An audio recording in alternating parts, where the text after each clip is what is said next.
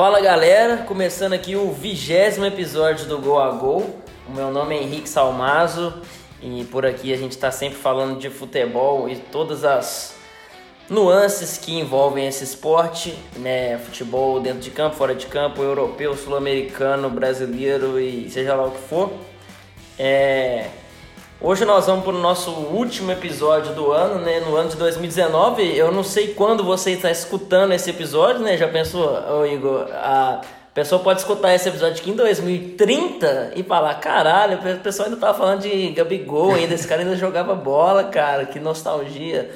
Mas é, agora, hoje nós estamos entre Natal e Réveillon aqui de 2019 para 20. Mas como eu disse, a internet é um universo que a gente não sabe quando que você vai ver, de dia, de tarde, de noite, no ano que vem, daqui a 10 anos. É, mas é isso aí, né, Igor? É, depois desse ano aí, acho que, não sei se você esperava aí 20 episódios. Pois é, olá Henrique, olá amigos ouvintes. Falaram que não ia durar, mas está durando, né? A gente está chegando aí pro vigésimo episódio. Um prazer estar aqui para falar nessa virada de ano, numa vibe bem amistosa, mas nem tanto, para tentar relembrar alguns eventos aí desse ano, com a ajuda da galera que mandou lá pra gente no nosso Twitter. Mas sempre legal estar tá aqui, falar de futebol. O nosso querido Luiz Adolfo tá na mamata brava, né? Mais uma vez está desfalcando o nosso time aqui, numas férias merecidas até, que é meu sonho. Eu, Inclusive, dia 30, estou trabalhando, dia 30 de dezembro. Eu, dia 31, estou lá batendo não, ponto. Não, 31 eu não vou ter que trabalhar não, mas dia 2 estou tendo que trabalhar. 3, 4. 2, 3, e depois por muito assim, por muito tempo, mas um abraço para ele também, platinou o cabelo, tá, na, tá no estilo. tá bem, tá bem. tá bem, mas é isso. Curtindo lá. uma piscininha, amor. É, não, momentos que precedem a desgraça. momentos antes da merda.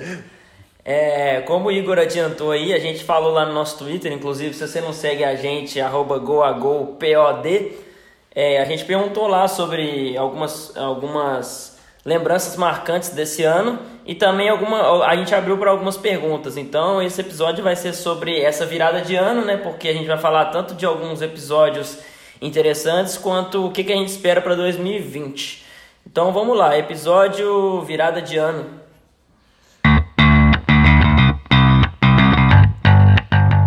Pois é, é Várias das nossas perguntas foram aí sobre rebaixamento do Cruzeiro, enfim, é isso aí a gente já falou no nosso último episódio que desencadeou o rebaixamento, episódio número 19. Quem não escutou, escuta lá. Escutem lá porque a gente meteu o pau com qualidade. Sem aliviar para ninguém, mas a gente vai abrir também para alguma, alguma coisa sobre o Cruzeiro no final, mas por agora a gente vai para as outras pautas. É, o Lucas, nosso amigo aí de muito tempo no Twitter, já até fomos no Mineirão junto, já tomamos porrada da polícia junto. Enfim, é, ele falou que as grandes lembranças dele esse ano foram o gol do Lu, os gols do Lucas na, naquela virada histórica do, do Tottenham sobre o Ajax e os gols também espíritas do Gabigol na, na final da Libertadores. Já vou ficar aqui a dica. É, a gente fez um episódio também sobre o Flamengo, sobre, enfim, River final da também. Libertadores, é, é, brasileiro, Jorge Jesus, enfim. É, sobre o Flamengo tem dois, inclusive. Quando Jorge Jesus chegou, também teve um. Teve, é. Já falamos muito de Flamengo aqui. É, merecido, né? O grande time brasileiro aí do... Não só do ano, mas como dos últimos não sei quantos anos. Da década. É... E sobre o gol do Lucas, foi realmente, acho que, o grande momento dessa Champions que reuniu várias viradas marcantes, né, Igor? Se você quiser começar falando aí dessa Champions que foi imprevisível, uma final com, beleza, Liverpool era esperado, mas um Tottenham que ninguém esperava, ninguém esperava um Ajax numa semi, enfim, tirando a Juventus do Cristiano Ronaldo. Então, várias imprevisibilidades, né? Uma Champions muito, muito divertida. Sim, foi uma Champions de muitos gols, que era algo que a gente até já comentou em vários episódios sobre essas mudanças de ciclo no futebol europeu, mas era algo que ninguém esperava numa proporção tão grande. A gente vê o Ajax duelando de igual para igual, sendo superior ao Real Madrid nos dois jogos, Real Madrid tricampeão europeu à época, e o Ajax que não tirou a Juventus. Tirou a Juventus, né, mas contra o Real Madrid é, não fez o dever de casa, foi buscar no Bernabeu, em pleno carnaval, inclusive, me lembro bem, e tirou a Juventus e não tirou o Tottenham por um detalhe. Tipo, é bizarro você pensar que o Ajax abriu 3 a 0 no agregado no jogo. Ganhou em Londres, abriu 2 a 0 em casa, mas depois tomou a virada de um Tottenham que viveu grandes momentos nessa Champions também. Nas oitavas de final, eliminou o Borussia até com certa autoridade, que era um confronto que era muito esperado, né? Que é, são aqueles dois times que a gente sempre está olhando ali, correndo por fora, que pode surpreender os gigantes, mas a gente não imagina que vai de fato chegar. E o Tottenham chegou, tirando também o City no meio do caminho. E nesse jogo contra o Tot contra o Ajax. E jogaço contra o City também. Acho que também outra, outro episódio marcante dessa Champions. É gol no final, é, polêmica. O jogo de volta foi incrível, porque foram quatro gols em 20 minutos no início do jogo. O City abriu o placar, o Tottenham virou, o City empatou 2 a 2 em 20 minutos. E depois tudo aquilo que aconteceu no, no final. Então o Tottenham que, já que a gente vai falar um pouco mais do Tottenham também, aproveitar essa pauta, era um Tottenham que não tinha contratado ninguém para aquela temporada e que conseguiu ir tão longe. Teve alguns problemas, muitos, inclusive na Premier League, demorou demais. Lucas Moura chegou na, em janeiro, não foi? Foi, em janeiro. É, foi importante pra caramba, né? E teve alguns problemas, tipo, não ganhava fora de casa na Premier League nem fudendo. É, chegou, tava no Natal, tava em segundo lugar e chegou até a vaga na Champions ameaçado para dessa temporada. E, foi, e aí chega o meio do ano, você vai falar mais alguma coisa do jogo com a Ajax especificamente? Não, não, só um jogo que realmente me, me marcou muito, lembro que eu tava trabalhando para variar. E é, foi um jogo totalmente maluco ali que a gente realmente não, não, não esperava ali o futebol realmente surpreendendo. E dois, dois, claro, o Ajax em proporção menor, mas dois times que ninguém esperava nem estar numa, numa semi, né? Então, bem, bem. Inclusive, eu vi os melhores momentos desse jogo, inclusive, eh, esses dias. Depois que o Tottenham empatou 2 a 2 precisava só de um gol. O Ajax teve três chances Foi. claras. Acho que teve uma, teve uma bola na trave. Teve, teve bola na trave e duas chances claras que a bola passou muito perto o jogo foi o jogo. Todo, maluquice total. Acho que 3, 3 a 3 ficou pouco ali. Dava pra ter sido 5, enfim. É, mas é isso. E aí o Tottenham chega na final da Champions, perde e tenta uma estruturação maior. Temos um episódio sobre essa final também, que Sim, inclusive agora acho que já dá para falar, né? Gravamos bêbados. Nossa, quase perdemos o áudio. Que, nossa, que. que é, era quem... o segundo episódio. Era, acho que é o episódio 2 ou 3. Era né? dois. E, inclusive, quem não escutou aí pode escutar lá. Escute sabendo que a gente estava bêbado, mas é um episódio legal. A gente faz até uma seleção inteira da Champions, né? Fala, fala, a gente falou os nossos 11 preferidos aí. É um episódio bom ali que a gente reviveu vários, vários momentos históricos aí dessa, dessa Champions. Sim, é. nossa, o áudio foi impressionante, como é. que a gente achou aquilo. Mas enfim, aí o Tottenham busca contratações para a atual temporada. Lo Celso, Ndombele. Ndombele e Cesseyon, que são... O Cesseyon começou a jogar só agora com o Mourinho, acho que ele não teve tempo com o Pochettino não.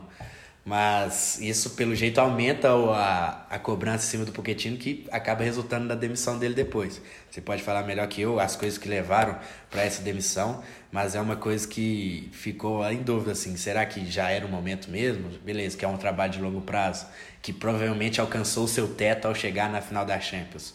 Mas pensando em proporções internas de Inglaterra, não era talvez o cara ainda para continuar no Tottenham? Mas também o nome do Mourinho é o melhor, eu acho até que é sim, não sei. Mas o que, que você acha? É, eu acho que assim, realmente subiu o sarrafo quando ele ganha, ganha um, um elenco mais encorpado, né? Com Lo Celso, como você falou, Ndombele, e o time não funciona. Acabou e... que ele nem teve muita chance com esses caras, né? O Lo Celso é. se machucou, só o Ndombele que jogava Pois é, sim. Ele até fez um gol no, na primeira, se não me engano, na primeira rodada, não fez? Foi nos primeiros jogos. É, enfim, eu, eu é, é, é, era engraçado porque quando o Tottenham tava dando tudo errado, gente, sempre tem um cachorro latino aqui, é incrível. Vocês vão ter que acostumar com isso. Vai ter um cachorro latino aí o episódio inteiro, você me desculpa. É, é, é, quando o Tottenham começa a realmente mostrar que não vai vingar com o Pochettino nessa, nessa temporada, já é oitava, nona, décima, décima primeira rodada e, e o time não funciona eu já estava defendendo uma troca de treinador. Eu realmente estava abraçando esse discurso que o teto chegou e tal. Só que quando o Poquetino caiu, eu falei, não! Porra, eu, porque o Poquetino realmente deu pro Tottenham que ninguém tinha dado na história, que foi. Títulos não deu, mas. é, foi essa, essa proporção realmente de ser uma equipe que incomoda, que chega, que, que ganha jogos grandes, que chegou a ser vice da, da, da, da Premier League, como você falou, lá, lá na virada do ano, ou seja, numa hora mais decisiva. Então chega em final de Champions, enfim. É, é um cara que deu ao Tottenham algo que eu não lembro, eu, eu lembro do Tottenham no começo da década que não era nem um pouco relevante. Então ele fez uma equipe competitiva, ele fez, fez alguns caras jogarem o que nunca jogaram na carreira, então é... Ele construiu quase tudo, né? Ele não montou o, o elenco. Ele não era o técnico na época do Modric e do Bale, mas aí quando você perde dois caras desse patamar e chega o Pochettino e faz o que ele fez no Tottenham, é uma coisa bem grandiosa mesmo. Mas eu acho que realmente era hora de, de trocar. Ele mesmo falava ali, é, quando o Tottenham chegou na, na final, ele não dava garantia de que sair ou não, ou seja, era algo que já, já, já atormentava ele um pouco. Será que o ciclo encerrou? Ele quis continuar, mas ali já não funcionou. E nada que, claro, esses, sei lá, 10, 15 rodadas ruins não apaga né, essa, esse legado interessante que ele fez. Agora com o Mourinho já chegou tendo resultados interessantes. É, testando algumas coisas novas, como você falou, já tem testado o Cessenhon, tem é, usado. O, o Dele Alli tem jogado muito bem. Então. Dele Alli é um cara que é bem a cara do Mourinho mesmo, assim, nos times que ele já montou. Ele sempre gosta de ter esse 10, por mais que ele Mais seja, alto, né? É, de ter esse, Ele tem características bem diferentes, claro, do Ozil e do Snyder, que foram os grandes meias dos times do Mourinho, mas é, a faixa de campo é semelhante e a agilidade que ele coloca no jogo também é semelhante. Então é um cara que dava para você esperar realmente um crescimento com o Mourinho, que ainda também não está utilizando o Lo Celso tanto. Não. E nem o Endombele, que hoje ele jogou, hoje a gente está gravando no sábado. É... Ele foi titular e jogou muito bem segundo tempo contra o Norwich, que o Tottenham conseguiu não ganhar. Pois é, e no último jogo já ele não tinha ficado nem no banco, mas aí a gente releva porque o fim de ano na Inglaterra é corrido pra caralho.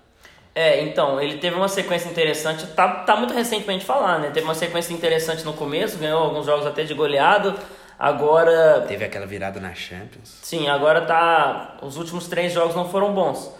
É, perdeu categoricamente pro Chelsea, isso, né? tomou isso uma surra do Chelsea, não, nem competiu. É, to, é, ganhou de virada do Brighton jogando mal, num jogo 9 horas da manhã em dia de semana, não lembro que dia que foi, mas eu lembro que eu tava trabalhando, para variar. Boxing Day, dia 26. É, dia 26, tava trabalhando, 9 horas da manhã o jogo lá. É, jogou mal e conseguiu a virada, começou perdendo, e agora contra o Norwich, lanterna do campeonato, chegou a tomar 2 a 0 teve um gol anulado, enfim, ficou 2 a 2 e é, não jogou bem, obviamente, é o lanterna do campeonato, então é, os últimos três jogos não foram realmente muito bons. O Mourinho hoje testou, hoje contra o Norwich, testou três zagueiros. É, e mexeu no intervalo. Já. Mexeu no intervalo, muito ruim, muito ruim mesmo. Assim, ele colocou Foyt de zagueiro, três volantes, três zagueiros, Cessenhão de ala, nada funcionou hoje realmente.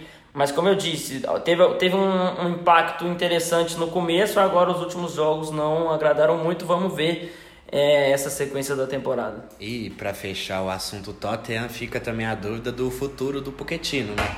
A gente não sabe para que time que ele vai, quando que ele vai voltar a trabalhar, porque dizem por aí na imprensa que ele está recebendo ainda uma grana bem fodida do Tottenham pela rescisão. Então, e se ele arrumar outro emprego, ele para de receber. Então pode ser que ele fique mais um tempo aí fora do mercado. É, a ascensão do United nos últimos jogos, apesar que já perdeu mais uma partida aí nos últimos dias, é, deu uma aliviada no trabalho do Olé, porque ele é o grande candidato para assumir o United em caso de demissão do Olé, e ele também é candidato para o Bayern. Então fica a dúvida aí do trabalho do Pochettino. A gente vai falar de City daqui a pouco. Se o Guardiola enlouquecer e quiser ir embora no final da temporada, com certeza ele vai ser um candidato para assumir o City também. Então, Pochettino, opção não vai faltar para ele escolher o time dele. É, torcedor do Barça gosta muito da ideia dele, apesar da ligação ele, dele ele com é o espanhol. Ele é um grande ídolo do espanhol, então é, é uma coisa que não vai acontecer. Já foi muito especulado no Real Madrid também, antes do Zidane retornar. Então fica essa expectativa aí pelo próximo time. Eu fazia uma campanha um pouco clubista, mas acho que racional. Você pode falar melhor aí que você Porque não é tem. time tanto... Cruzeiro? Não, também, também. mas o Cruzeiro tá perto de ir pra série D aí, pelo que falaram, os conselheiros notáveis. Mas eu fazia uma campanha um pouco clubista, mas eu acho que é racional. E você que não tem tanta ligação emocional pode falar melhor. Mas eu queria ver o Alegre na Premier League num time não Claro, se fosse no Tottenham seria interessante, mas no Arsenal. Sim, acho que no Arsenal, ele acho que ele era o cara ideal pro Arsenal. Assim, já não hoje já não faz tanta diferença. Eles até inclusive trocaram de técnico agora. Mas talvez antes de pegar o Emery, apesar que o Emery na época era uma opção muito boa, né? É. Pelos trabalhos dele no, pelo trabalho dele no Sevilha. Mas o Alegre, eu acho que ele era o cara para liderar o Arsenal, porque é um time que sofre com uma defesa horrível há muitos anos. E o Alegre é muito bom para montar elenco. É, e é, ele vai dar uma estabilidade assim. A partir do momento que o Arsenal tem Aubameyang e Lacazette, se você acerta a defesa, você vai ter gol no ataque. Sim. E o Alegre era o grande nome para isso. E é um cara que nunca trabalhou fora da Itália, nunca, nunca. Sim. Então Às seria. pode ter dificuldade com o idioma. É, então, a gente não sabe. Mas eu realmente queria ver o Alegre num, numa equipe como o Tottenham ou, enfim, como o Arsenal. É... Chelsea também. Mas ele fechou falando sobre o, o, os gols do Gabigol, né, o Lucas, nosso amigo. É, realmente foi uma final histórica ali que o Flamengo foi engolido. Inclusive, eu tava para falar isso naquele episódio do, do Flamengo e não falei. Mandar um abraço pro nosso amigo Marcelo Neves, jornalista. Grande. É, porque ele fez uma matéria, não sei se foi no Globo, ele tá trabalhando em três jornais diferentes. É, é tudo do mesmo grupo, o é. Globo e o Extra é do mesmo grupo. É, ele fez uma matéria, assim, faltando dois, três dias pra final, falando que. É, que o, o, Flamengo poderia explorar é uma, uma desatenção é, recorrente do, do, do, River em final de jogo, que o River frequentemente Toma é, tom, tomava gol, tomava sufoco depois dos 90 minutos, depois dos 85. E a matéria dele foi faltando dois, três dias para a final e foi exatamente o que aconteceu. Então aí um nosso abraço para ele, isso é jornalismo de verdade, né? É, e ele que estará aqui em breve, já fiz o convite. De preferência, pessoalmente, ele vem a BH com certa frequência e vou mandar esse episódio para ele, ele vai ouvir e o convite está feito novamente. De preferência para falar até de jornalismo mesmo, aproveitar como ele está dentro do meio assim, a gente gosta disso e falar de Fluminense, Flamengo, do que mais aparecer. Então aí, grande abraço pro Marcelo Neves, cravou ali, cravou não, né, mas alertou muito bem. Antecipou o título do Flamengo. Antecipou. Contigo em pessoa todo. É, fechando aqui, né? É, eu acho que é, até tem mais coisa para falar. A gente pode até. É uma, uma, uma ideia que a gente já teve, talvez a gente fale futuramente, que tá tendo uma dança de cadeiras interessante lá na Inglaterra, né? Che é, é, tanto de treinadores é, mais jovens e, e, menos experientes no cargo de treinador, como é o caso do sucesso do Lampard. Sucesso, assim, o Lampard tá fazendo um trabalho competitivo, e acho que foi uma grande influência para o Arteta e para o Arsenal, porque eles viram que dá certo. Mas também a gente tem a, a, a, a, contramão, que a gente acabou de falar, do Mourinho no Tottenham. E do Ancelotti e no do Ancelotti no Everton, que talvez foi inspirado no Mourinho no Tottenham. Ou não, Sim. não sei. Então, é Ancelotti muito... que começou agora com duas vitórias já, Sim, inclusive. E colocando o Moise King, muito bom, muito bom. Sim, ele colocou, tipo, ele colocou o Dave, Tom Davis de volante, o Sigurdsson de segundo homem de meio campo, isso no jogo dessa rodada do dia 28, e aí dois pontos e dois atacantes. Então Sim. ele foi para cima naquele 4-4-2 bem, bem Premier League mesmo. É, então é, tendo uma dança de cadeira interessante lá na... Sobre o Arteta, é, é bizarro porque lá em 2016 muita gente achava que o Guardiola não ia dar certo na Inglaterra. E agora o assistente dele é contratado para um time top 6 do país. Pois é, pois e é. isso é bem simbólico, muito mais pelo status do que pelas nuances mesmo mas mostra o tamanho do que o Guardiola tá fazendo. Fez. É, é então é isso aí. É, fechando aí o Lucas, nosso amigo, um abraço para ele, valeu pelas, pelas pautas. E agora vamos pro, pro Igor, ele pediu pro. Não sou eu, é o É o Igor, nosso ouvinte, pediu pro Igor, nosso amigo Igor Júnior, explicar um pouco o que tem acontecido com o City nessa temporada, que não tem feito uma temporada consistente, não tem feito uma temporada regular, tem é, tá atrás do Leicester agora, né? Então, ô Igor, o que, que você acha? Você acha que o, eu já cheguei a me sentir atraído por esse, por esse pensamento que talvez o Guardiola já extraiu tudo que ele tinha desse grupo ou não, ou que o grupo já, já não consegue mais render. Tipo assim, tem na, tem na cabeça deles que os grandes dias já passaram, só que esses grandes dias não resultaram numa, numa campanha interessante em Champions e enfim, agora a gente tem que aceitar isso ou você acha que não, que é só um, é uma amostragem pequena, né? Porque a gente nem tá no final do primeiro, tá no final do primeiro turno ainda. O que que você acha? Cara, a minha primeira impressão sobre isso tudo era que tipo, já são três anos e meio de trabalho do Guardiola. E com, óbvio, ele revitalizou o elenco pra caralho, mas uns dois anos atrás, dois anos e meio atrás, que houve essa, essa revitalização. Então eu achava que assim, dois títulos, 198 pontos. Vai cair o desempenho. Era o que eu achava. Mas quando você pega o Liverpool, o Klopp também já está lá no, praticamente no mesmo período, até um pouco mais do que o Guardiola. E o elenco está continuando em evolução, está continuando jogando. Então não dá. Cada vez melhor. É, não necessariamente melhor, mas ah, no mental os caras estão absurdos, eles não perdem. Não literalmente. Perde. Nesse ano foi uma derrota, 12 meses na Premier League, no caso. Mas então, meu, meu primeiro pensamento era esse, de que o tempo está passando, o trabalho saturou, o Guardiola é muito pouco flexível em coisas para dentro do campo.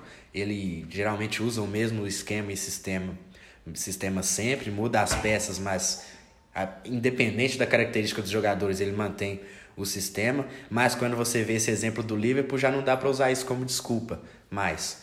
E aí a gente tem que ir para as coisas mais peculiares e particulares mesmo.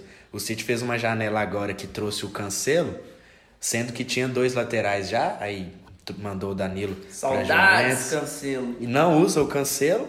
Enquanto a Juventus tem Destilho e Danilo. Não usa o Cancelo. E enquanto isso, não trouxe zagueiro, não trouxe um lateral esquerdo para ser titular e não, não resolveu a vida do Sané antes dele machucar. Esse, foi, esse é o grande ponto da questão, eu acho.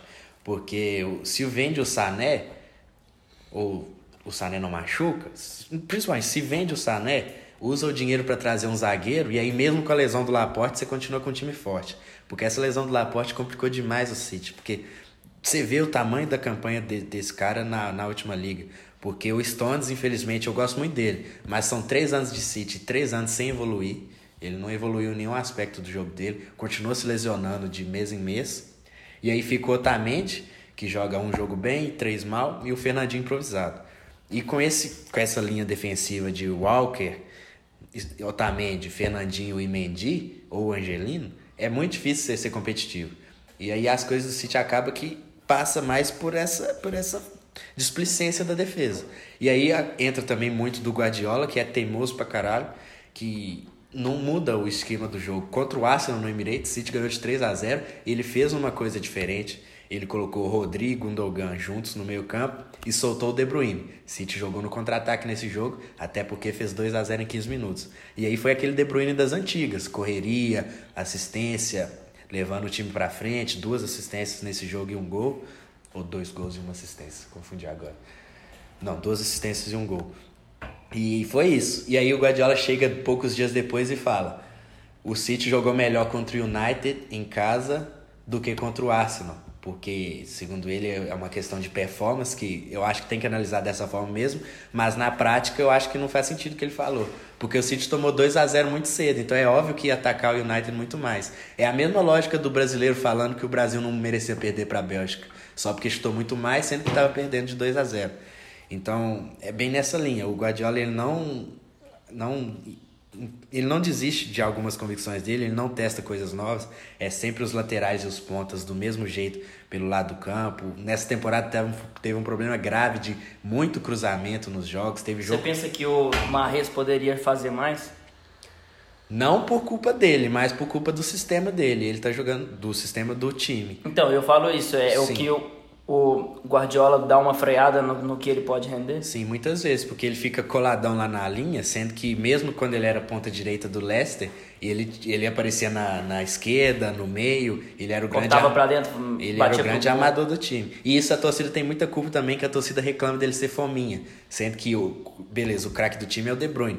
Mas o De Bruyne não é um cara que vai exatamente finalizar as jogadas, ele vai construir. E aí o Mar ser fominha, eu não vejo problema nisso. Se ele não for fominha, ninguém vai chutar pro gol. Sim. Ninguém vai cruzar, dar um passe. E aí chegou o jogo contra o Leicester, que foi nesse mês agora em dezembro, que foi a melhor atuação do City na temporada, junto com a, contra o Arsenal, pouco tempo atrás. Contra o Arsenal foi o que eu falei, uma, uma, um, um sistema de jogo diferente, muito contra-ataque, o Sterling mais como segundo atacante do que como um ponta exatamente, o De Bruyne solto, muito solto. Nesse jogo mais não jogou, foi o Bernardo Silva. E aí chega contra o Leicester, repetindo, melhor atuação da temporada. Primeira vez que o Guardiola escala De Bruyne e Bernardo Silva no meio campo. E é uma coisa que todo mundo já pedia há muito tempo, porque o Gundogan não joga bem sempre, o Davi Silva tá velho. E aí ele coloca os dois pela primeira vez, o City faz um jogo muito bom. E aí chega esse jogo contra o Wolverhampton agora, que uma expulsão com 10 minutos prejudica todo o jogo do City. Mas o time ainda abre 2 a 0 e consegue tomar virada. Mesmo quando você tá com a menos, você não pode tomar três gols no segundo tempo. E aí, tipo, eu tava animado com uma perspectiva de ter a melhor atuação da temporada contra o Leicester e depois ganhar um jogo fora de casa com um a menos. Tipo, nem... Contra o Wolverhampton, que é uma equipe competitiva. Forte, já tá no, entre os oito primeiros, que é o lugar deles, inclusive, grande time.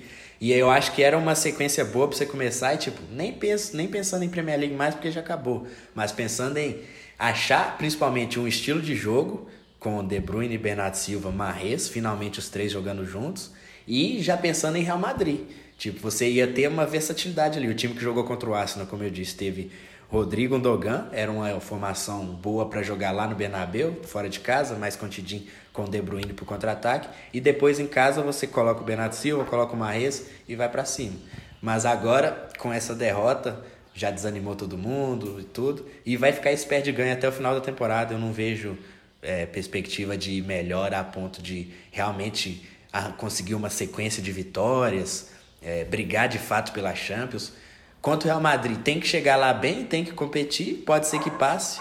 E aí o resto da Champions é outra história, posso estar completamente enganado aqui, mas inicialmente a temporada do City vai ser esse pé de ganho até o final, o que pode ser bom para pelo menos manter a competitividade, senão você fica naquele segundo lugar maroto ali, só ganhando o jogo para manter essa posição e chega na Champions sem cabeça. Mas é isso, basicamente.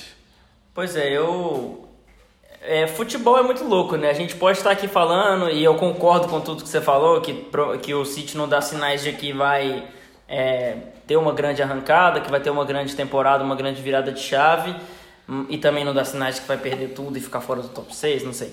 Mas enfim, é, e a gente pode fazer um episódio aí lá para junho com o City numa final de Champions. Né? E, realmente. Pode como acontecer, gente, tipo, pode, eu tava realmente animado pra, pra. E se tira o Real Madrid, disse, é o que o City precisa para como eu disse, a gente acabou de falar aqui, essa última Champions teve uma semifinal entre Tottenham e Ajax, que eliminaram City e Juventus. Então, é, realmente a gente está falando aqui, mas futebol a gente não quer acertar sempre, nem dá para acertar sempre. A gente está analisando o que aconteceu de para trás, mas vai saber. É, é muito imprevisível e é por isso que a gente gosta tanto e se emociona tanto.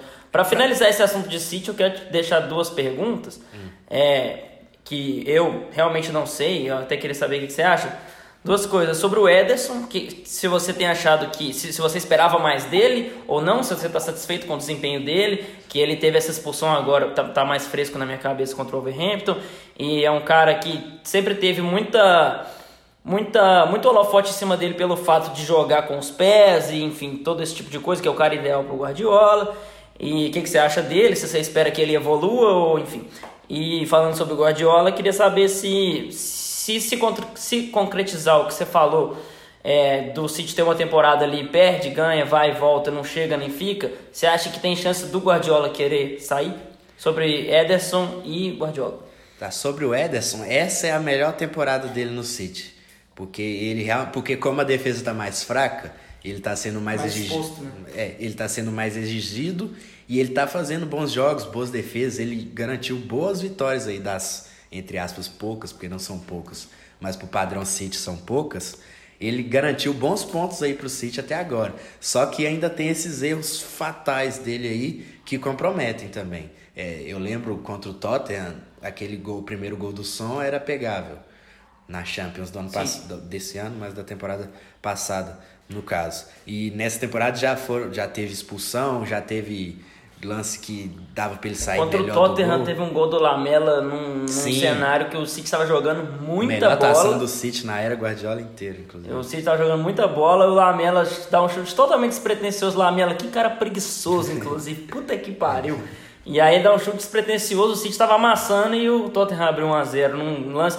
Não foi frangaço, mas dá. Ele dava, tava mal posicionado, dava, basicamente. Dava pra pegar. Então, tipo, evolu evolução eu não sei até que ponto eu espero dele. Acho que ele já tá perto do teto, mas a questão é que tipo, ele tá bem, ele faz uma temporada boa sim, apesar desses vacilos. Ontem teve até uma discussão no grupo com, do grupo do City com os amigos, se era culpa da zaga ou se ele foi lá fora da área de curioso e tal. Eu achei que foi mais culpa dele mesmo, não tem por que ele sair da área em todos os lances que a bola foi esticada assim. Ele confia muito na, na velocidade que ele tem, que realmente E é muito interessante. muito é muito interessante, mas ele não pode ser tão refém dela. É, tipo, já, fom- já são uns três, quatro penas que ele cometeu nesses três anos de três, dois anos e meio de City. Então, eu acho que ele é, ele é um bom goleiro, muito bom goleiro. Acho que é ele mesmo o cara pro City, porque pelo menos enquanto o Guardiola estiver aí, e aí eu acho que tá tranquilo assim. Ele pode, se ele comprometer na Champions de novo, aí já é outro debate, porque aí as coisas começam a passar um pouco do limite. Mas eu repito que a temporada dele é muito boa. Eu inclusive defendi que ele era o goleiro, o melhor goleiro do mundo na temporada, até ali antes do City começar a fazer muita bosta ali em setembro, outubro. E já linkando sobre o Guardiola, eu particularmente ficarei muito decepcionado se ele sair, porque com certeza vai ser uma decisão que partirá dele. O City não irá demiti-lo. Eu tenho certeza absoluta que o City não irá demiti-lo. E eu acho que seria muito ruim da parte dele, porque é desistir na primeira temporada ruim. Tipo, eu, eu sou o maior crítico dele, talvez no torcida, não, maior não sei, mas eu sou um dos grandes críticos dele, mas isso não significa que eu quero que ele saia. Eu acho que ele é um cara capaz de revitalizar o elenco, inclusive usar o nome dele para atrair jogadores de qualidade. E é isso. Eu acho que ele é um cara para que pode colocar o City nos eixos, como ele fez em 2017-18. Primeira temporada dele com um time mais velho ali não foi das melhores, não ganhou o título e depois ele meteu 100 pontos. Eu acho que ele pode fazer isso de novo. Não dá para ganhar a liga todo ano. Ninguém é muito raro. Só na, na Itália e na França que os times conseguem uma sequência muito grande de títulos. Na, na Premier League nem sempre isso vai ser possível, ainda mais com o Liverpool nesse patamar. Então, eu acho que ele tem que ficar assim pelo menos mais dois anos. E, mas que ele pode sair? Acho que pode. Tem uma chance dele querer sair. Ir pra, sei lá, pro Bayern de volta, já teve um papo desse, apesar que eu duvido muito. Eu, não- eu não duvido, assim, do jeito que ele é maluco, dele falar que não quer mais saber de futebol.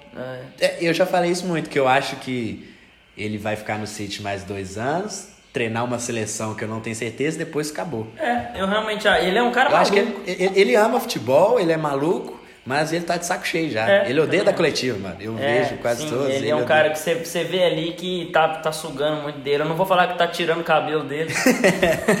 Tirou todo já. Mas então fechou o assunto City aí. Obrigado, Igor, pela, pela pergunta. Igor, nosso amigo internauta que mandou aí. É um assunto que o Igor Júnior gosta muito de falar e sabe como poucos. É, agora o nosso amigo Gabs Neri, um abraço para ele também. É, já conheci ele do Twitter há uns bons anos. Ele militava pelo, pelo Daniel ser titular lá no São Paulo. Não me esqueci disso. E a gente militava junto. é, ele falou que ele mandou duas perguntas, a gente vai começar com a do, do Barcelona, que se, ele, se, se a gente acha que o Barça agora com o Griezmann, ele tem uma, uma chance maior em Champions, que o Barça tem, tem protagonizado vexames é, seguidos aí em Champions League. Já falamos sobre, inclusive. Inclusive já falamos sobre No nosso- Barcelona, e já teve uns dois episódios sobre Barcelona, dois ou três episódios sobre Barcelona. Valverde, já Valverde, teve o primeiro. um sobre é, é, o De Jong, a gente já falou, enfim. É, Participação do Gabriel Correia, inclusive. então, sobre o Barça com o Griezmann, realmente foi um grande upgrade é, que a gente sempre falava. É, eu, particularmente, é, quero ver o Messi nessa reta final dele aí, não sei quanto tempo que ele vai estar no auge, mas rodeado de grandes jogadores, obviamente, para conseguir driblar, para conseguir. Enfim, você prefere ele tabelando com o Alex Vidal ou com o Griezmann? Então, é, mas é, é, o Griezmann deu alguns sinais ali de que seria um pouco complicado se adaptar. Agora tem feito gols, né? Tem, tem se encaixado melhor, mas nesse episódio nosso aí com o Gabriel Correia, indico também, a gente fala sobre o fato de que o Soares dificilmente iria sair do time e tá se concretizando. O Soares é titular, tem feito gols, inclusive. Assistências, muitas. E, mas aí isso sacrifica um pouco o Griezmann de jogar bem aberto na esquerda, enfim, ter que voltar mais do que deveria, não, não aflora tanto seu instinto assassino, artilheiro dentro da área, que lá no Atlético ele empilhava gols. É um cara que finaliza. Muito de chegada na área também, né? Sim. De receber o passe, conduzir é, a bola e né? Cara cara com o goleiro, ele não erra, não. finaliza como poucos, gosto muito do Griezmann. É, O que, que você acha? Você acha que, que o fato do Griezmann chegar é um, é um, um fator a mais para time? Eu acredito que para Champions não, claro, para equipe, enfim, para qualidade individual, é óbvio que o Griezmann acrescenta para literalmente qualquer equipe do planeta, mas eu acho que para Champions, o que tirou o Barcelona dessas duas últimas Champions não foi a falta de um Griezmann. Acho que você vai concordar comigo. Sim. Foi uma, é, uma uma parte mais mental, enfim, duas viradas bem vergonhosas, perdeu para Roma de virada. O Liverpool, é, beleza, o Liverpool é uma grande equipe, talvez Mas a grande. sem Salah e Não, e tomou quatro, não dá para tomar quatro. Mesmo com o Salah. Pois é, não dá para tomar quatro. Então acho que não foi o que faltou ali, não, ah, faltou um Griezmann, não, acho que foi um pouco mais do que isso, uma questão mais mental. Talvez o Valverde também tenha culpa, mas o que, que você acha? O Griezmann nessa equipe, Barcelona em Champions? Eu acho que como você disse, com certeza aumenta o nível da equipe do Barcelona, isso é óbvio. É o, é o Griezmann, é um dos cinco melhores jogadores do mundo. Mas ao mesmo tempo eu não acho que encurta a diferença para os outros Sim. times. No caso, o Liverpool, que é o melhor time do mundo atualmente. E Real Madrid, que ainda tem a base tricampeã ali, mas enfim. É, mas é outra realidade já. Então o que eu acho é isso, tipo, é realmente imprevisível o que você esperar do Barcelona na Champions. Pode ganhar? Pode. Pode pipocar de novo? Pode. Pode sair num jogo equilibrado, finalmente, pelo menos isso? Uhum. Pode. E, e, tipo, eu realmente não sei o que esperar. Acho que o Alenhar foi emprestado ao Betis hoje, inclusive. É um cara que a torcida pede muito no time. O Valverde estava até utilizando com mais frequência. É, não sei se vai vir alguma reposição em janeiro, mas é uma perda significante, não em escala Champions, mas uma perda significante para elenco, que agora o Vidal vai ser ainda mais utilizado, o Rakitic, aí entra todas as questões de Rakitic bom, ruim, De Jong. O Arthur a gente não sabe se está vivo, se está se tá fumando demais, não sei o quê. E, e a questão é essa, tipo, eu não acho que chega a fazer uma diferença a ponto de encurtar a distância, a distância para os times que estão acima. É, teoricamente sim, mas a defesa, o Piquet, vai jogar em qual nível? Porque ele é um puta zagueiro, foi um dos melhores da última temporada. Mas pode ser que não entregue tanto mais agora. Sim, é o que eu falei. O Barcelona não foi eliminado pela falta de um Griezmann. Fato. O Griezmann melhora o Barcelona e qualquer outra equipe do planeta? Fato também. Então você tem que unir essas duas coisas. O Barcelona é, precisa é, de precisa confiar mais e, e, esses jogadores precisam passar maior confiança de, em jogadores, por exemplo, você falou Piquet, Busquets, em, qual, qual nível que eles vão apresentar? Eles, eles frequentemente apresentam o maior nível que eles podem e frequentemente apresentam um nível que chega a gente pensar em desistir deles. Então, ali, tirando o Messi ali, é, realmente o Soares é outro. Tem, tem vezes que o Soares faz, faz um puta golaço, você fala, cara, o Soares está vivo, é realmente aquele Soares do Liverpool. Aí depois você vê duas, três, quatro partidas que ele não consegue nem dominar. Você pensa assim, cara, tá na hora de aposentar. Então o Barcelona precisa confiar mais e esses jogadores precisam se mostrar mais confiáveis nessas grandes noites, né? Os fantasmas das viradas vão assombrar o Barcelona para sempre. Sim. E não é como se eles fossem superados em algum outro cenário que não ser campeão. Tipo, não vai adiantar o Barcelona, sei lá, pegar o Liverpool de novo e ganhar numas quartas de final, sei lá. É, inclusive a gente vai falar de Champions em breve aqui também. Não hoje, mas em breve. É, tipo, não vai adiantar, porque vai sempre ficar aquele pé atrás para a fase seguinte de toda forma, nunca vai ter uma confiança tanto da torcida nos jogadores como nos jogadores neles mesmos. Inclusive enquanto o Valverde estiver lá, apesar que a gente gosta um pouco dele, é, já deu o que tinha que dar, eu acho, talvez, mas a gente gosta, fez coisas boas lá no Barça, mas é isso, tipo, o Barcelona só vai superar os seus fantasmas quando ganhar a Champions e o tempo está se esgotando porque o Messi está ficando velho, infelizmente. É uma coisa que a gente. Difícil admitir isso. É, a gente não pensa muito. Quando ele ganhou a sexta bola de ouro agora, ele falou sobre, e, né? E machucou. Né? Machucou né? pra caralho, porque vai ser foda, não vai ser a mesma coisa. Porque a e gente... sobre, sobre isso que você falou, sobre o, é, esse fantasma assombrar, foi algo que eu falei no nosso episódio sobre a Champions. Que eu tenho certeza que quando o Barcelona estava jogando contra o Liverpool e tomou essa goleada, eu tenho certeza que quando o Barcelona tomou o segundo gol ali e se viu ameaçado, os jogadores tiveram na cabeça aquela noite em Roma. Não, tem um vídeo, não sei se chegou a ver, é um documentário que eu não sei quem lançou, que tem as filmagens do vestiário do Barcelona em Anfield, aí no intervalo, todo mundo lá de cabeça baixa e o Rodi Alba chorando já, chorando não, né? Tava lá tristão já. Então você vê como que tava muito abalado. Não, Uma eu tô tem... falando, as, as, as imagens de Roma estavam vivas ali. Eles falaram. E tava só 1x0. Tava, e era assim, aquele negócio. Barcelona jogando bem, inclusive. Era, é assim, então, acho que não sei se ficou respondido, Gabriel, mas É isso, é, é o, o Griezmann agrega muito? Agrega. Pode decidir uma final de Champions? Pode. Decidiu caralho. final de Liga Europa, fez gol em final de Copa do Mundo. Todas as então. É um cara que pode decidir o final de Champions? Pode. Mas eu acho que ele estar ali ou não, não é o grande fator que fez o Barcelona não ganhar as últimas Champions. Acho que é um pouco mais do que isso. É, e o, e o, o Nery também mandou, né? Sobre, ele é um São Paulino doente aí. Virando a chave pro futebol brasileiro. Virando a chave agora mais pro futebol brasileiro, fala muito de, de Europa, né?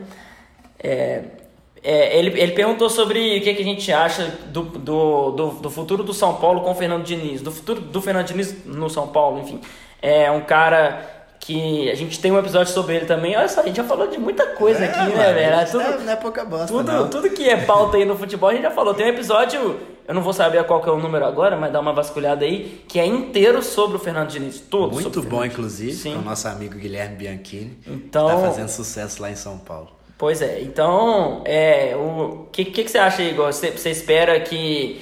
É, eu acho que ele tem um grande apoio do elenco, né? Inclusive foi o próprio Daniel Alves que contratou ele, entre aspas, que indicou ele, enfim, que até bancou ele depois, falou: não, se, se demitir treinador agora, a gente vai continuar mais não sei quantos anos sem ganhar título. Então, o cara que tem apoio do elenco, acho que joga como o Daniel Alves sempre gostou de jogar, com a bola, aquele barcelonismo que tá bem enraizado dentro dele. Então, é, o que, que você acha? Eu acho que é, é o, é o teste final pro Diniz, né? Ele já ficou ameaçado de ser demitido nessa breve passagem no final do Brasileirão. Apesar que ele cumpriu o objetivo, que era manter o São Paulo na zona para Copa Libertadores. E é isso, tipo, é- vai ser o teste final dele. Se ele não. Apesar que a gente fala isso pra muita gente, mas acho que no caso dele é verdade. Se ele não for bem e for demitido, vai ser o último time grande dele, vai ser difícil alguém apostar, a não ser um algum time grande, mas que tá numa fase mais complicada e quer agradar algum torcedor, não sei. Mas enfim, ele vai ter a pré-temporada, tem jogadores de qualidade, vai poder indicar reforços dentro da ideia dele e o São Paulo é um time que tem dinheiro. Então, E é uma boa equipe. Sim, é uma, já é uma boa equipe. Tem uma categoria de base fortíssima e o Diniz gosta muito de trabalhar com jogador jovem. Então é isso. E igual a gente conversando em off, tipo, não dá pra duvidar que na sexta rodada do Paulista ele vai ser demitido. Não dá. Mas ao mesmo tempo, é, ele vai ter a pré-temporada que ele tanto precisa numa virada de um ano pro outro. Ele nunca teve isso num time da elite. Ele chegou no Fluminense da, no início da temporada, mas não virou o ano em nenhum time. No Atlético Paranaense, a mesma coisa. Mas agora é encaixar a ideia dele com e ajustar finalmente os times dele defensivamente. O grande problema do Diniz é a falta de equilíbrio. É, ele, ele meio que ignora algumas fases do jogo que são fundamentais. Né? Futebol basicamente é você ser bom nas duas áreas. Você pode atacar muito bem, mas se você defender não vai fazer tanta diferença. E aí você tem que ter ou zagueiros de qualidade, como teve por muito tempo a Juventus Atlético Madrid, levando para outra realidade. Aqui no Brasil dá para falar do, do Cruzeiro com Léo e Dedé, o São Paulo lá do Miranda lá atrás. E, e, e você precisa ser cirúrgico nas duas áreas e um meio-campo que roda o jogo dentro da característica do treinador.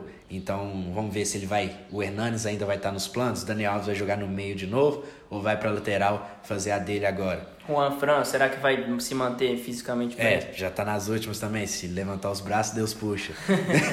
é, é, o Anthony vai ficar, que é um cara que eu gosto muito do futebol Muito dele. bom, muito bom. gosto muito, mas tem um papo dele ir pra Europa, ir pra China, não sei. Então, é, tem essas indefinições também que no Brasil a gente nunca sabe qual jogador vai ficar e qual pode sair do nada. Mas o Diniz tem no São Paulo toda a estrutura pra gente não precisar mais ficar imaginando o que seria. Ah, e se? Não, agora é, é o que é totalmente de fato. Então, eu não sei quais as expectativas do São Paulo do ano que vem, não posso dizer isso. Tem que lutar forte pelo Paulista, porque na fase que o São Paulo tá, qualquer título é título.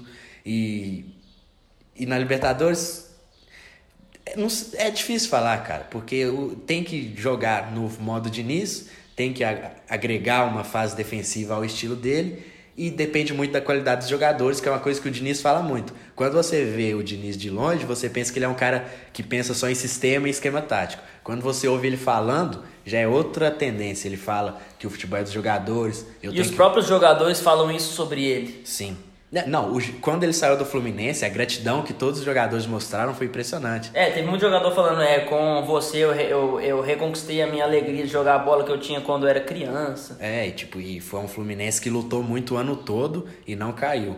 Então, infelizmente. Quem caiu foi a gente. e aí foi. Eu já vi muitos torcedores do Fluminense falar que foi o elenco de mais caráter que eles já viram no Fluminense, porque era um grupo limitado, mas que lutou o ano todo. E agora no São Paulo ele tem outra realidade. É um grupo com status, com um jogador grande, tem o Pato, que é um cara, inclusive, que seria bom Diniz aplicar em um 4-4-2, Pato de segundo atacante, mas já não entra tanto no jogo posicional dele. E aí a gente vai ver até que ponto vai essa versatilidade dele de encarar o grupo.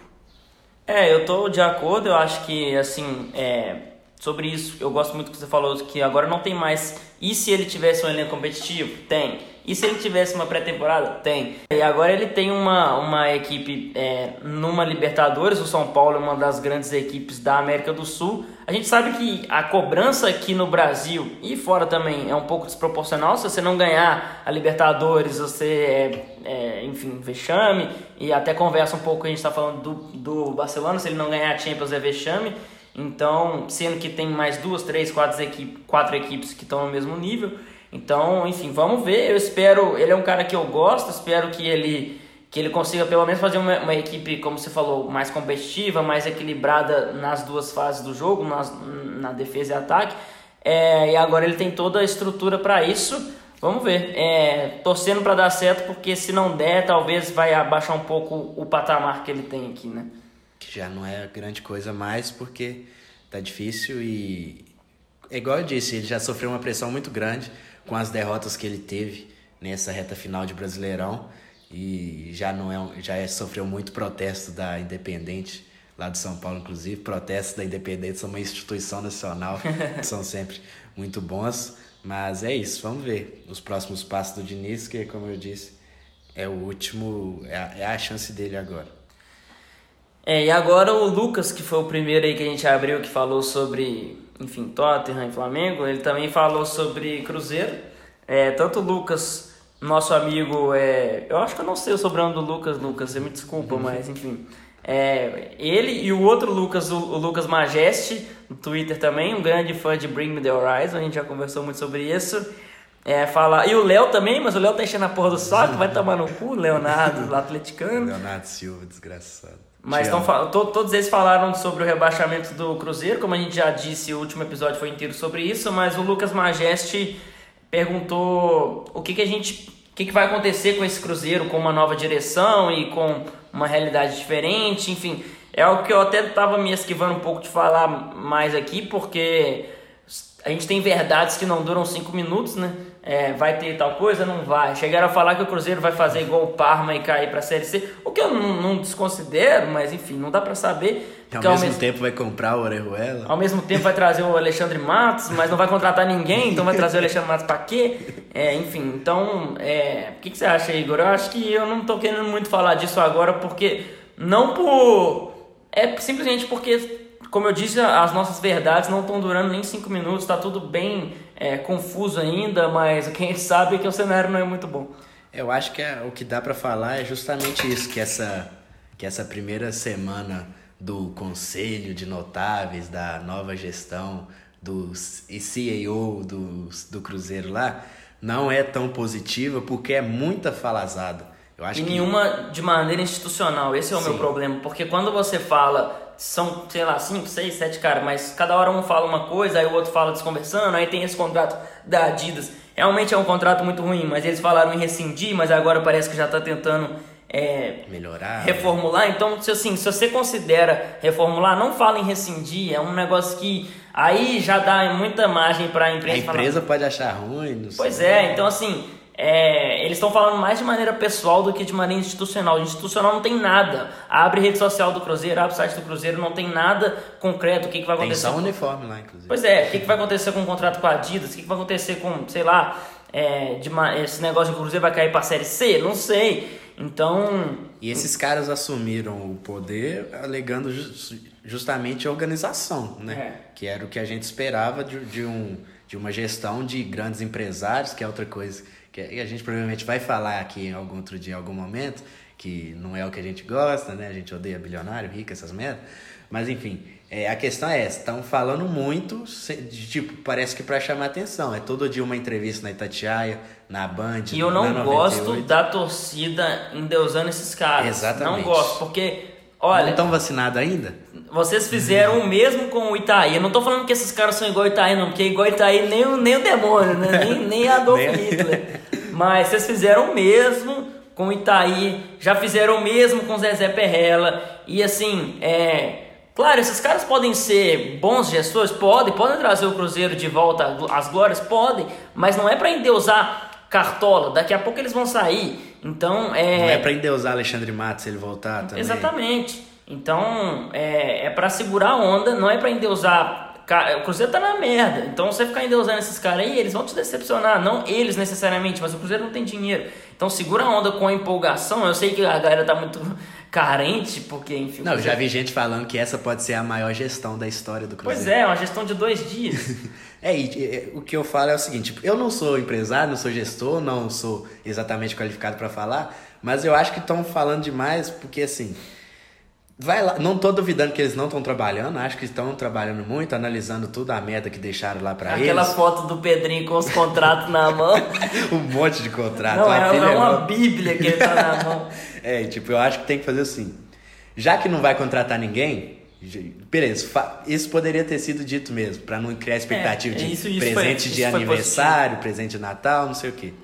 Aí, beleza, fica lá duas semanas trabalhando, limpando tudo, limpando a folha, que contrato. Estudando, né? Como é, é que é o contrato é, com fulano de tal. Não é possível é que eles fizeram isso em dois dias, pois porque é. a gente sabe que tá na merda. E aí, daqui duas semanas, daqui 15 dias, convoca uma coletiva para todo mundo, não dá prioridade para Itatiaia, para Band, para não sei quem, convoca uma coletiva para todo mundo, fala o diagnóstico, porque é bem um diagnóstico mesmo de qual a situação do Cruzeiro e mostra em documento tudo que tá rolando. E, e aí que, apresenta um plano E o que, que é? Você pode planejar para daqui a... Enfim, eu acho que Pra agora um mesmo, plano... pra Série B. É, não, mas eu acho que eles têm um plano de jogar um, a, a, o Campeonato Mineiro com um time e depois, quando acabar o Mineiro, pra Série B, que já tá minimamente estruturado, contratar alguém. É, então, ainda que seja, beleza, a gente vai aceitar, mas pelo menos seja um pouco mais claro. Sim, e falando aí um pouco dentro de campo, apesar de, como você disse, a gente não tem a mínima ideia de qual time que vai jogar o Mineiro, muito menos o da Série B, eu acho que tem chance de não subir. Acho que vai subir, mas tem chance de não subir. Mas não vai ter falência, acho que isso é, é decretar falência, acho que, não, que isso não vai acontecer. Mas a Série B não vai ser, o Cruzeiro não vai passear na Série B, acho muito não, difícil. Não. Muito difícil mesmo. Mas assim, é o que a gente sempre falou: futebol é um negócio muito imprevisível. O Cruzeiro pode fazer 90 pontos, pode brigar para não cair para Série C, não vai saber. é, pode acontecer. Mas é isso, tipo. O futuro do Cruzeiro é um mistério muito grande aí que não dá pra gente saber exatamente como vai ser. Vai que ganha o Mineiro, né? Ia ser da hora ganhar o é, Mineiro é, na Série é. B. Enfim, é o que eu tô falando. Ah, é, eu, eu ganhei muitos unfollows aí de uns dois, três dias pra cá, porque eu acho que tem sido um dos poucos que tô batendo nesses caras, mas não tô falando que eles têm que ir embora, que meu Deus do céu, que nós vamos cair, não, o Cruzeiro vai acabar, não. Não, tô é falando um preço que, que a gente sido... tem que pagar, sim. Tô falando que esses caras não têm sido, é, eles têm sido transparentes até demais, ou seja, falando demais o que, que vai ser, o que, que não vai ser, como eu disse, o negócio da Adidas. Um fala em rescindir, aí no outro dia fala em renegociar. Segura a onda, renegocia, vê o que, que dá pra fazer é, mas não, não dá muita satisfação porque dá, dá muita falazada e o Cruzeiro já está com muito problema para ter que lidar com mais. Inclusive passou muito batido um Anísio Ciscoto nesse conselho aí, né? Ele tá, ele tá no financeiro. Ele tá? Tá no financeiro. É. fizeram a árvore genealógica, genealógica lá do da Ele é nova... é cismado com a raça pura lá. É, o cara tem que falar todo dia que ele é italiano. É, enfim. Mas, enfim. É, agora, fechando aqui é, queria deixar para você é, o, é, o que, que te marcou mais aí no ano, tirando isso que a gente já falou, a Champions foi emocionante, o Cruzeiro caiu, é, enfim, Flamengo a gente já falou muitas vezes aqui, mas tirando tudo isso, teve alguma coisa aí que, que a gente não falou e que dá para mencionar sobre esse ano de futebol? Não, as coisas que me marcaram mesmo acabou que virou pauta aqui, que foi o confronto do City com o Tottenham, que foi um puta jogaço o jogo de volta. É, eu como torcedor, a, a frustração do gol anulado no fim e tal. E, e, o título da Premier League com um segundo turno de 18 vitórias em 19 jogos. O City foi buscar ali bem na, na vontade, na persistência mesmo. E o Cruzeiro e Santos, que foi um dia que a gente estava no Mineirão, estreia do Rogério Ceni, que foi acho que disparado o melhor dia do Cruzeiro no ano, apesar daquele 3 a 0 no Atlético na Copa do Brasil. É, esse Cruzeiro e Santos foi um dia que vai ser vai ficar marcado assim, mesmo com o que veio depois, mas foram os momentos mais marcantes assim para mim. Pois é, para mim, eu acho que o que me marcou, não sei se foi o que me marcou, mas de maneira negativa aqui, é, ao, ao contrário de várias coisas que a gente falou aqui que foi emocionante, que foi feliz, mas eu acho que, não sei se você vai concordar, a gente teve um crescimento bem grande, é, de maneira geral, dos de manifestações racistas, até fascistas, é, nesse ano. Teve o, o Tyson sendo expulso por ter, sido, por ter sofrido racismo e revidado. Na, na Itália nem precisa de falar o que, que tem acontecido semanalmente com o Lukaku, aconteceu com o Moisiquim. Balotelli. É, aqui no clássico aqui teve o, aquele cara que xingou o segurança lá de, de macaco, sei lá.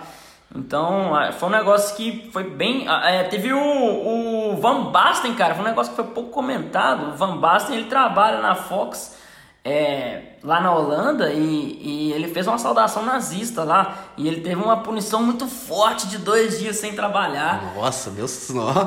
É, então é, eu fiquei muito, de, não decepcionado, chocado com ele, né? Enfim, não sei se normalizaram isso, ou às vezes talvez isso sempre aconteceu, mas eu, eu que não me liguei muito, mas esse foi um ano que me marcou negativamente por isso. Não sei se você vai concordar. Não, sim, com certeza dá para chamar de uma onda racista no futebol. É, e combina com outras coisas, né? Tipo a ascensão da extrema-direita, é, coisa que a gente vê aqui no Brasil com ataque terrorista contra canal humorístico, que o povo fala que não é terrorismo só porque é. convém a eles. Então a gente vê bem uma onda, assim, de coisas que, que não deviam mais acontecer, obviamente. E assim, se o futebol passar a ser o grande instrumento para manifestação dessa extrema direita fascista, a gente tá fudido, né? É, eu tô, eu tô fora, de verdade, tô fora, não quero fazer parte disso, mas enfim, vamos ver como é que vai ser. Tomara que tenha sido um ponto fora da curva aí. É, o futebol sempre foi o um, um grande local de expressão social, né? Assim. De maneira positiva positivo, e negativa. É, e negativo também, mas muito mais positivo, talvez Sim. dá para dizer. E se for pelo lado contrário, a gente vai ver também o tamanho que tem o futebol. E aí quem fala que futebol e política não se misturam, vai ver como que se mistura pra caralho. É, e para finalizar aí, eu acho que o que tem, tirando tudo que a gente já falou aí, é, acho que um convite aí que aconteceu nesse ano e vai acontecer nessa virada aqui agora é que essa Série A tem sido interessante lá na Itália, falando sobre fascismo, né? falando sobre racismo, caralho. É, essa Série A tem sido muito interessante.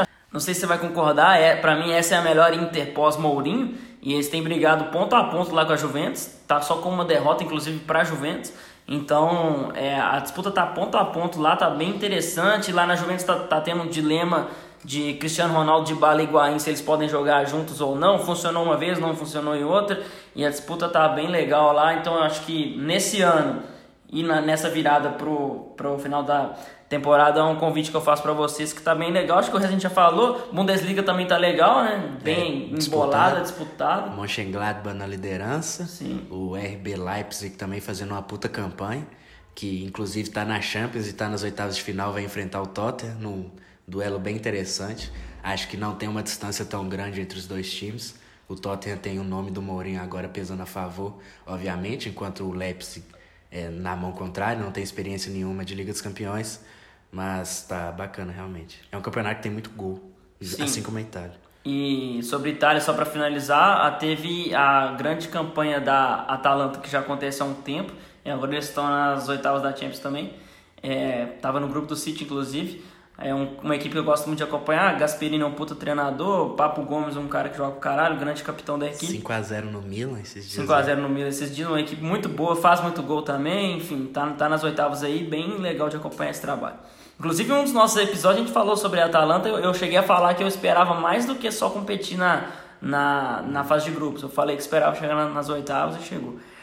É, então a gente fica assim. É, hoje a gente falou de Europa de, de 2019, 2020. É, City, Tottenham, Cruzeiro. É, então, valeu aí para quem mandou aí. Se você mandou a gente ignorou, é porque a gente só foi ver depois. Mas brigadão aí para todo mundo que mandou. Um abraço aí pro Lucas, pro Igor, pro Gabriel Neri, pro, pro Lucas Majeste, enfim. É, valeu demais. Pro Léo não. Pro Léo não, pro Léo não, atleticano safado. É, então valeu, a gente vai agora para a dica da semana.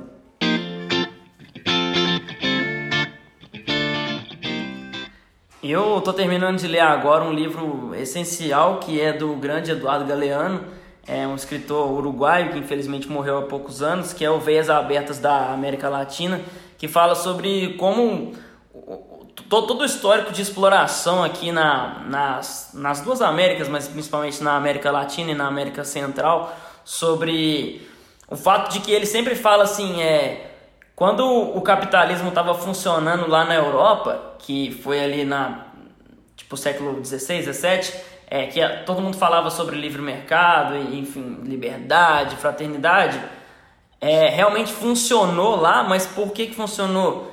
Porque tinha gente tomando chibatada aqui na América do Sul, trabalhando escravo para levar ouro para eles. O Aí até eu. Né? A grande exploração aqui na América do Sul realmente gerou emprego lá na América, lá, lá, lá na Europa. Teve gente que realmente conseguiu emprego, enfim, é, teve grandes lucros. O, o, capitalismo funcionou lá, mas analisar só um, só um continente é um pouco desonesto, porque enquanto estava é, tendo emprego lá, tinha gente é, morrendo escravizado aqui para retirar ouro, teve genocídio indígena, o caralho.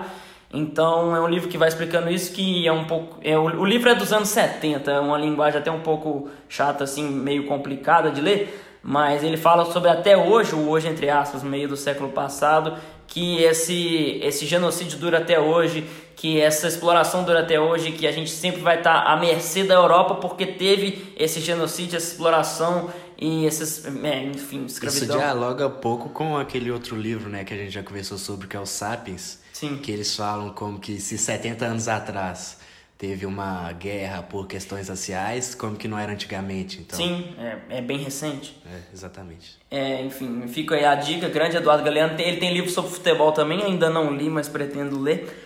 É um cara muito bom. Eu vou indicar é, o, o perfil no Instagram Geografia Geral, até te mostrei esses dias, muito bom também. É, sobre geopolítica, alguns é, é, é, bem didático, bem fácil com alguns GIFs, algumas imagens ilustradas. E minha última dica não é bem uma dica, porque todo mundo já sabe o que, que é, mas assistam Bacurau, um bom filme. 11 é... vezes ou não? Teve uma rapaz que assistiu com 11 namorados diferentes, eu fico me perguntando como, porque a semana tem só 7 dias, como é que ele tem 11 namorados? Será que ele pagou para ele e para elas Nossa, todas as vezes? Ele pagou aí um não sei quanto, mas enfim, um filme muito bom é, sobre até dialoga sobre isso, sobre enfim união, sobre é, é, imperialismo, colonialismo que que chega um bando de gringo matando todo mundo e os caras tentam entender por quê. Então é um filme triste, pesado, mas que dialoga com isso também. É um filme muito bom, muito bom. E é isso.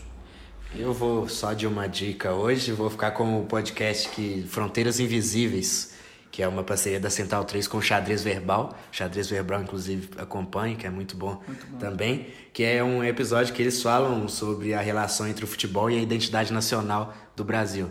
É, a gente já sabe muito sobre como era isso na época da ditadura, sobre como que o futebol promovia o governo e essas coisas. Copa de 70. Copa de 70, principalmente. É, os estádios construídos, é, Mineirão, entre eles, inclusive, tudo como uma grande massa de manobra, dá para dizer. Mas esse episódio ele entra numas nuances bem mais específicas, até de política externa, e é bom ver essas particularidades porque acaba que poucas coisas representam tanto o Brasil como o futebol. Então é bem interessante ver isso lá, prestigiem. É, não só esse episódio, como o, Fronteira, o, o Fronteiras Invisíveis é muito bom, né? Eu não sei se a gente que aqui, não vou lembrar, mas é, fala sobre a relação do futebol de algum time específico, de algum país específico, a geopolítica daquele, daquele cenário com o futebol. É muito bom.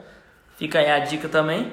É, então a gente fica assim. É, acho que foi um pouco mais longo aí, mas tratamos de vários, vários temas diferentes. É algo que eu particularmente gosto assim de de, por exemplo, eu trabalho o dia inteiro e eu tô sempre com fone no ouvido, então eu tô sempre ouvindo podcast sobre coisa que eu não tenho gente para conversar no meu dia a dia. Então acho que é legal. É, quem aí gosta de futebol, mas enfim, não tem muita gente que acompanha futebol europeu.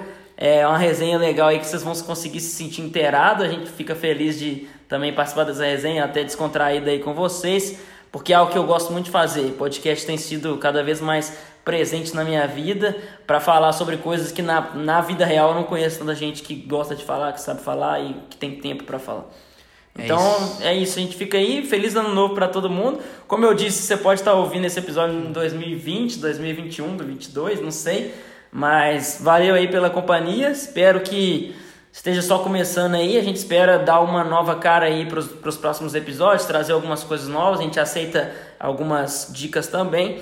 Então, feliz ano novo para todo mundo e que ano que vem seja melhor aí nessa questão de, de ascensão de racismo, caralho, que tenha sido só uma exceção. Valeu, até a próxima, feliz ano novo. É isso, galera. Feliz ano novo para todo mundo. Um abraço para quem tá sempre ouvindo a gente, compartilhando, dando RT e para todo mundo. Que 2020 seja um grande ano para todos nós de crescimento e de futebol e de tudo de coisa boa pra gente, sucesso. Mas é isso, tamo junto. Até a próxima. É nóis.